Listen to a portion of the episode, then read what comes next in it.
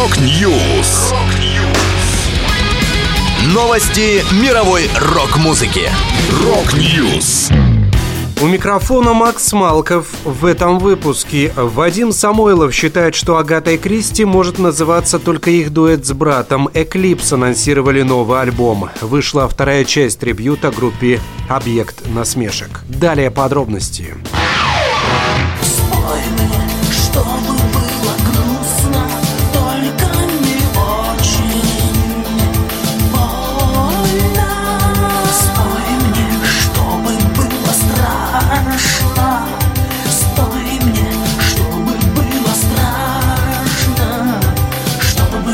щекотно середине мая стало известно, что группа The Matrix Глеба Самойлова больше не может использовать свое название в рекламе концертов, после чего коллектив стали анонсировать как Агату Кристи. С этим не согласен другой основатель Агаты Вадим Самойлов. Музыкант выступил против использования названия в рекламе одного из фестивалей. Напомню, что последний раз по обоюдному решению Вадима и Глеба Самойловых группа Агата Кристи выступила в феврале 2015 года. Вадим Самойлов рассказал, что также является обладателем смежных прав на все композиции коллектива. При этом Дмитрий Хакимов, который будет выступать дуэтом вместе с Глебом Самойловым на мероприятии, которое ошибочно названо как выступление группы Агаты Кристи, подобными правами не обладает. В силу чего не может выступать под таким названием группы.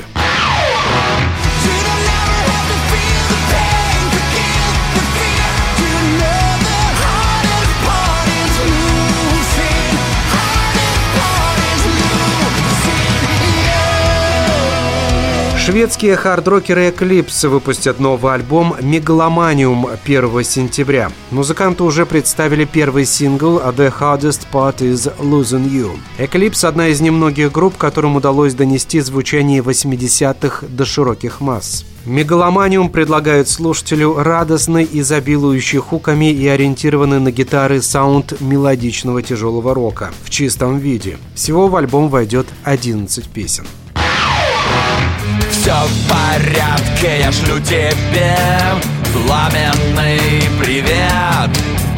Сегодня впервые ты получил комсомольский билет Состоялся релиз второй части трибьюта Александра Рикошета Аксенова и группы «Объект насмешек. Выход дракона». Работа над проектом шла с прошлого года. Среди участников трибьюта Алиса, Кино и Евгений Федоров, бригадный подряд, FPG, Модем, Пилот, Чаев, Евгений Маргулис и многие другие. Всего в альбом вошли 64 кавера, часть из которых издавалась в виде синглов. Приобрести трибют «Выход дракона. Часть вторая» на физических носителях можно было через краудфандинговую платформу «Планета». Напомню, первая часть альбома, продюсером которого выступил Константин Кинчев, вышла в 2009 году. Это была последняя музыкальная новость, которую я хотел с вами поделиться. Да будет рок! Рок-Ньюс! Новости мировой рок-музыки. Рок-Ньюс.